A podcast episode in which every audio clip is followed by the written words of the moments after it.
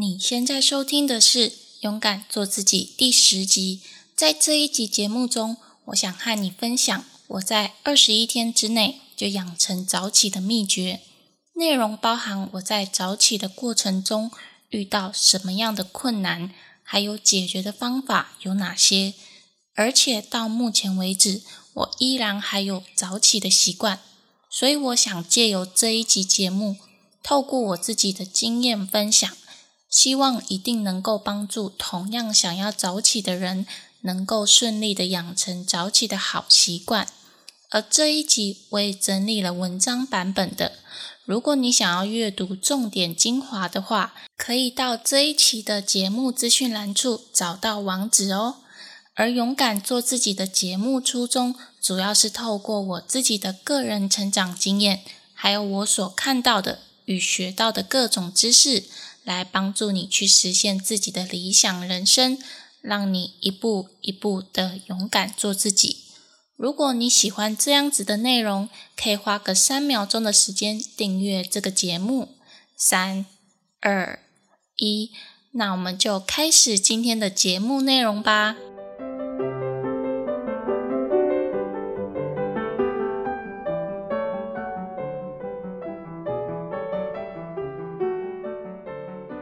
首先，先分享本周的正能量语录是：别做思想上的巨人，行动上的矮子。做任何事情的时候，我们总是会规划很多，但是实际行动并不多。很多时候，我们可能只是想要追求比较完美的状态，所以希望有一个好的开始，或者是我们真的觉得有点懒而不想去做。但是，当我们没有开始的时候，一切都不会有改变。当然，我们可以放慢脚步去行动，可以在过程中边做边修正。但是，千万不要放弃，因为或许哪一天会出现一个契机，也说不定。其实，我蛮喜欢这句话的。老实说，一方面这句话也是在鼓励我自己要多去行动。而不要只是去想。我自己本人的个性，通常都会规划比较多事情，但是我同时也是有很懒惰的一面，总是觉得有了这些规划一定没有问题，在规划的过程中获得满足感，但是真正要开始实行的时候，就会被各种理由阻碍。所以我希望借由这一句话提醒我自己，要多去行动。同时，也想把这句话送给你：只要我们有去行动，有去做，你就会开始进步。你也能够明白这个规划里有哪些地方需要被修正，该怎么一步一步达到自己要的目标。那回到今天的主题，今天主要是想要分享我如何成功养成早起的好习惯。首先，我想要告诉你。为什么我要练习早起这件事情？其实，在上一集的节目有稍微提到，最初的动机是因为我在寻找 YouTube 题材的时候，想到可以制作一集关于为什么成功人士都这么爱早起的主题。那个时候就发现，原来成功人士他们那么喜欢早起，不是没有原因的，而且他们大部分都会选择在。五到六点左右起床，而我本身就非常喜欢去看那些成功人士或是创业家他们的亲身经历，还有一些习惯，有没有哪些是我可以去效仿的？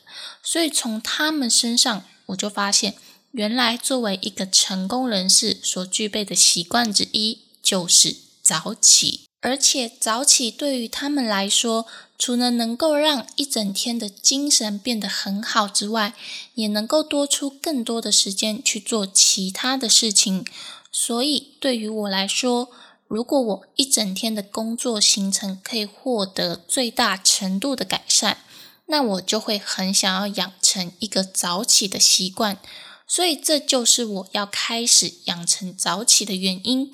其实我在找资料的过程中，我发现其实早起能够让一整天的精神变得很好，不是没有道理的。资料上写说，根据人体的养生运作，早起能够让我们的身体补足阳气，阳气你可以当做是能量的意思。所以，如果我们阳气不足的话，我们就很容易会疲倦或者是生病。而白天的我们需要大量的能量来应付工作、生活等等。到了晚上，我们的阳气基本上已经消耗的差不多了。所以，能够补充我们阳气的时间点，只有在晚上睡觉跟早上起床的时间点。晚上睡觉就是尽量在二十三点到一点前入睡，因为在人体中，这个时候就是阴气最盛、阳气最弱的时候。如果这个时候还没有入睡，就没有办法让阳气进入到我们的身体。而且还会不断的消耗我们剩下的阳气，隔天即使睡到中午十二点，你还是会觉得很累。我想这个经验应该大部分的人都有体会过，就是明明已经睡了很多，但是好像怎么补眠都没有办法让我们变得有精神。所以另外一个补救的方法就是早上早起。是的。你没有听错，就是早上早起。虽然你前一天晚上可能会在一点以后睡觉，你会觉得隔天应该至少要睡到八九点，睡满八个小时才能够让自己补充睡眠。但是这样还是没有办法让我们变得更有精神。早上早起虽然会让睡眠的时间中断。变成可能只有三到四个小时，但是所获得的精神与能量远比我们睡到八九点时还要来得多。而原理是这样的：我们的人体内也有分春夏秋冬，也就是说也有二十四节气之分。而一天有二十四个小时，每一个小时其实都对应其中一个节气。而早上三点开始是立春，再来是四点的雨水，五点的惊蛰，一直到晚上两点的大寒。如果我们在晚上二十三点到一点之前还没有入睡的话，就代表我们没有在冬天的时候好好的冬眠休息。所以晚上最慢不要超过一点睡觉，就是顺着生命会冬眠的习性来休息。那么早上早起是代表人体内的时刻是春天。那春天的时候，通常会听见雷声响起，这个时候就是大地万物的生命都会在此时此刻惊醒，也就是生命起床的时候，万物都开始充满着朝气。那我们的人体在早上属于春天的时候起床，就是阳气正要产生的时刻。而最佳的时间点就是早上五点的惊蛰。不过，如果只是单纯的醒来，其实还不够让阳气产生。因为我们如果只是醒来，睁开眼睛，翻一下身，然后又再继续睡觉，其实我们就会浪费掉早上早起最美好的时刻。而且，因为身体没有得到充分的活动，所以我们的阳气也不会产生。其实你可以想象，人体就是一个发电机的概念，而阳气就是我们产生的电力。而我们睁开眼睛、翻个身，其实只是把发电机的开关打开而已，整个机器还没有得到运作，我们的电力也不会产生。所以，我们必须要借由身体的活动，让人体的发电机开始运作。而运作的过程中，会让人体的血液得到良好的循环，这个时候就会产生电力，也就是阳气会产生。不过，其实也没有严苛到早上五点起床之后就一定要一直醒着，然后持续的活动。如果你起床活动完之后还是觉得很累，你可以回去睡觉，因为你在活动的过程中。你的发电机已经有在运作过程中产生出满满的电力，储存在能量槽里面。也就是说，我们人体内部已经储存了阳气，所以这个时候你再回去睡觉也没有关系。当你再次睡醒的时候，你还是会感觉精神特别好。重点就是早上五点左右一定要起床活动，让阳气产生。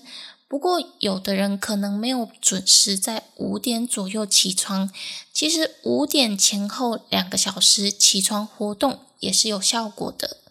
虽然没有五点来得好，但是还是有作用的。那么，已经知道早起能够让精神变得很好的原因之后，接下来就是要如何养成早起的习惯，就是一个很大的问题。我相信大部分的人应该都很想要养成早起的习惯，但是大多数的人可能都会在一开始努力个两三天之后，因为太痛苦，然后就放弃早起。当然，以前的我也是一个很想要养成早起习惯的人。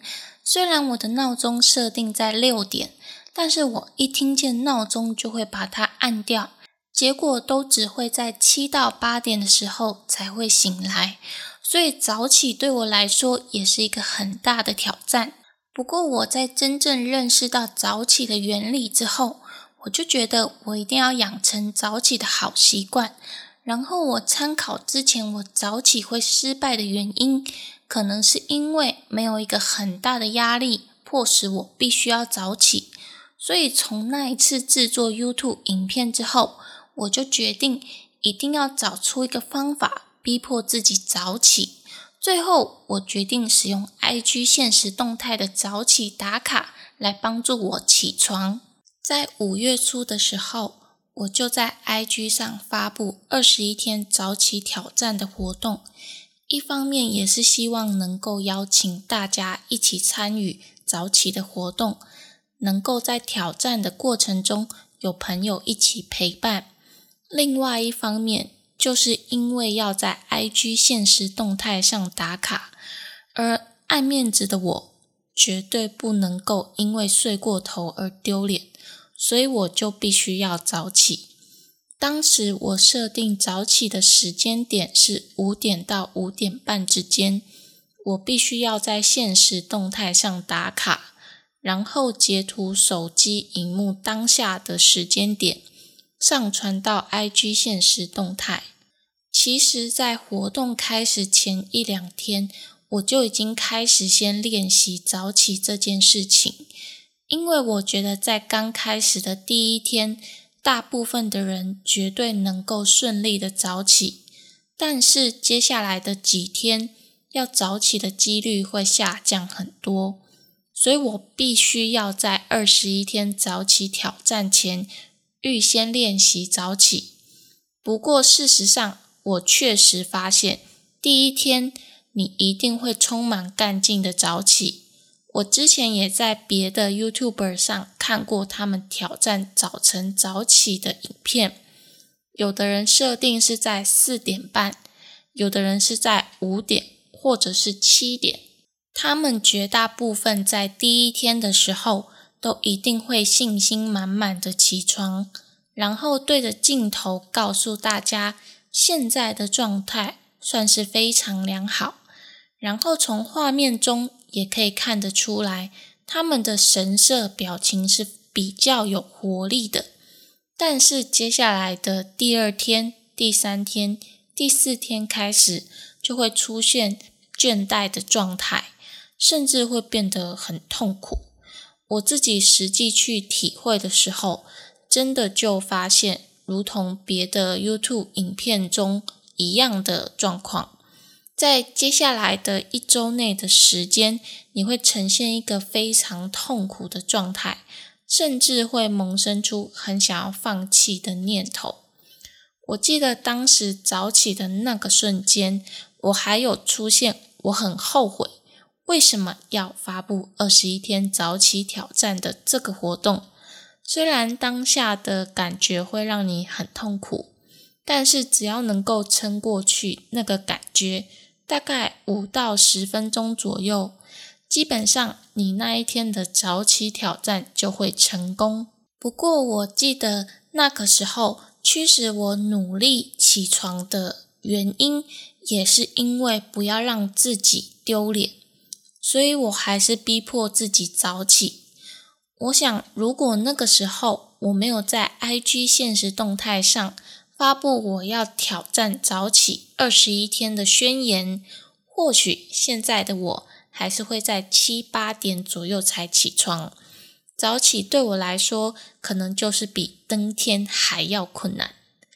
不过，在早起二十一天的挑战过程中，我发现其实还是有几个方法能够让你成功战胜早起当下痛苦的瞬间，以及起床之后如何撑过有一阵子很想睡觉的痛苦感。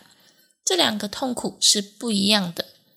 一种是当下立即的痛苦，另外一个是持续性的痛苦。如果要我认为哪一个最痛苦的话，我觉得是当下立即起床的那个时刻是最痛苦的。所以接下来我会针对这两种痛苦，分享我自己实际有在使用的方法来解决这种状况。首先，先来分享我如何战胜当下起床的痛苦。我自己在早起的过程中发现，有两个方法可以解决。第一个，就是因为我的闹钟是用我的手机去设定的，所以我会在前一天晚上就先贴上我预先写好的便条纸，而便条纸的内容上面是看你怎么去写。那我自己的话是在上面写上早起能够补充阳气，让一整天精神变得很好，运用正面的词语来激励自己早起。这些正面的效果对我来说是有很大的好处。当然，你也可以写上让工作效率提高，或者是多了很多时间可以做自己想做的事情。任何能够让你引发正面情绪的内容，都可以写在便条纸上面。但是内容不用太多，因为你在早起的时候，其实你的意识还算是模糊的状态，不太可能完整的看完你在纸张上面所写的所有的内容。所以最好是能够控制在二十个字以内是最好的。那我自己在关掉手机的闹钟的时候，就会看到这张便条纸，我就会想起我今天要早起的目的是为了我自己，为了让自己变得更好，所以我必须要早起。那第二个方法就是不要运用意志力去对抗痛苦。通常运用意志力去对抗这些痛苦的感觉。绝大部分一定会失败，因为人的意志力是有限的，尤其是在我们刚开始起床的瞬间，那个意志力是最弱的。所以在这个时候，你就必须要善用身体的动作来帮助你克服痛苦的感觉。我自己就是在闹钟响起的当下，我就只有一个目标，就是赶快去洗脸。什么都不用去想，因为当你开始去想“我现在必须要克制痛苦，然后去洗脸”的这个想法时，你的思想就会和痛苦在对抗，过程中你的精神就会被削弱，然后很容易会失败。不过在这里，我有一个小提醒要告诉你：大部分的人都会在闹钟响起的瞬间。按下贪睡的功能，让自己可以再多睡个五到十分钟。但是我在这个早起二十一天挑战的过程中，我发现只要我按下贪睡的功能，基本上我在下一次闹钟响起的时间点，我会比第一次闹钟响起的时候还要来的痛苦。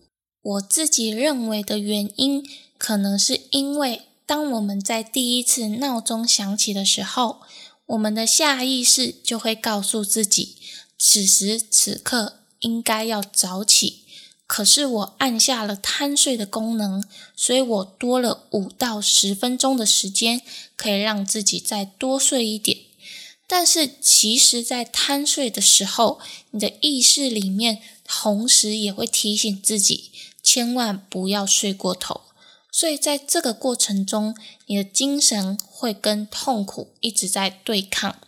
当你贪睡的时间点到了之后，闹钟再次响起时，你其实会变得更痛苦。所以我觉得贪睡功能虽然能够让人们比较方便的多睡一点，但是也让起床这件事情变得更加痛苦。那最好的做法。就是在闹钟响起的第一个时间点就要起床。那么，如果你已经成功的战胜起床的痛苦之后，接下来就是要如何对抗起床之后持续性的睡意。通常我早起的第一件事情都会先做一点伸展跟瑜伽，然后再做冥想。但是其实冥想完之后，会让你变得更想要睡觉。当然，这个时候选择睡回笼觉也没有关系，因为已经有做瑜伽的活动，让自己的体内的阳气产生。但是，如果你在早上还有安排其他事情，希望不要让早晨的时间浪费掉，那你就可以试试看我现在正在使用的方法，就是你的早晨仪式。例如瑜伽慢跑完成之后，你就开始去做一些比较需要稍微动一点脑袋的事情，比如说你可以做一个简单的速读题目，或者是做个脑筋急转弯的题目。我自己的话，就会选择去做一点创作文案的事情，让自己的脑筋可以转动，活化脑袋细胞。这个方法真的是蛮有效果的。如果你想要在早晨能够多出一些时间做自己的事情，但是又必须要抵抗睡意，就可以试试看这个方法。那么，其实我目前实际体会到早起对我的好处，真的有感受到一天当中的时间多了很多出来，而且感觉一整天非常的充实。不过，老实说，在经历早起之后，其实我觉得一整天中必须有一个时间是可以小睡的。你可以选择在早起忙完事情之后，再回去睡个二十到三十分钟的回笼觉，或者是中午的时间小睡个二十到三十分钟。因为我发现早起之后。虽然动脑筋会让精神变得很好，但是过了一段时间，这个睡意就又会再出现。所以睡个回笼觉再起来，精神就真的变得超级好。虽然说早起能够多出很多时间，但是如果前一天晚上真的真的比较晚睡的时候，其实整个睡眠的时间是会缩短的。虽然早上早起可以补充阳气，让精神变得很好，但是我还是建议在白天的时候可以小睡一下，稍微补眠。不过建议小睡的时间不要超过二十到三十分钟，因为其实睡太多反而会更累，这是我自己的经验谈。那总结一下今天的重点：一。为什么早起能够让精神变得很好？主要原因是因为当我们在早起的时候，再加上起床后做一些运动，比如瑜伽或慢跑，在运动的过程中会促进血液循环，这时候能够帮助体内苏醒过来，并且能够在我们体内产生阳气，阳气也就是能量的意思。所以早起运动完后，有助于让一整天的精神状况变得很好。二早起建议的时间点是几点呢？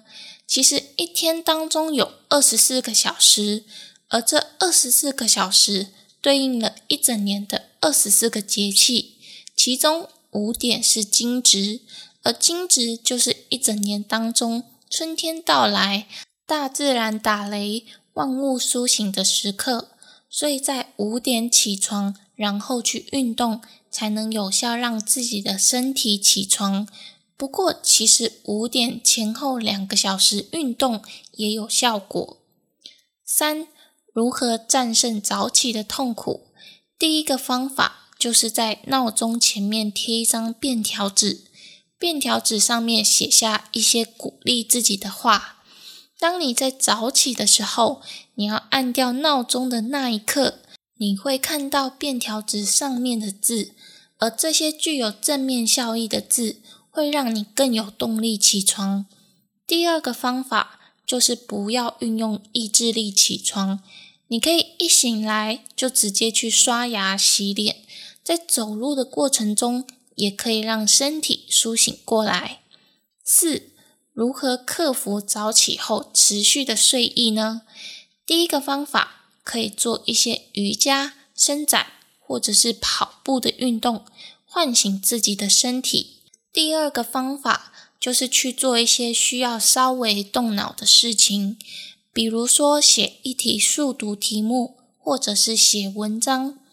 早起虽然能够让一天中多了很多的时间，精神状况也变得很好，但是我也非常建议在白天的时候，可以选择一小段时间小睡一下，反而更能够帮助接下来的行程有一个最佳的精神状态。今天非常感谢你的收听，因为你的收听让我变得更有动力去做勇敢做自己的 podcast 节目。如果你喜欢这样子的节目内容，可以订阅追踪我，或是可以追踪我的 YouTube、IG，让我一直带给你正向的知识，伴随你一起学习成长。也欢迎帮我到 iTunes Story 上帮我打新评分加留言。详细链接都在节目的资讯栏处。我是玲玲，我们就下集再见喽，拜拜。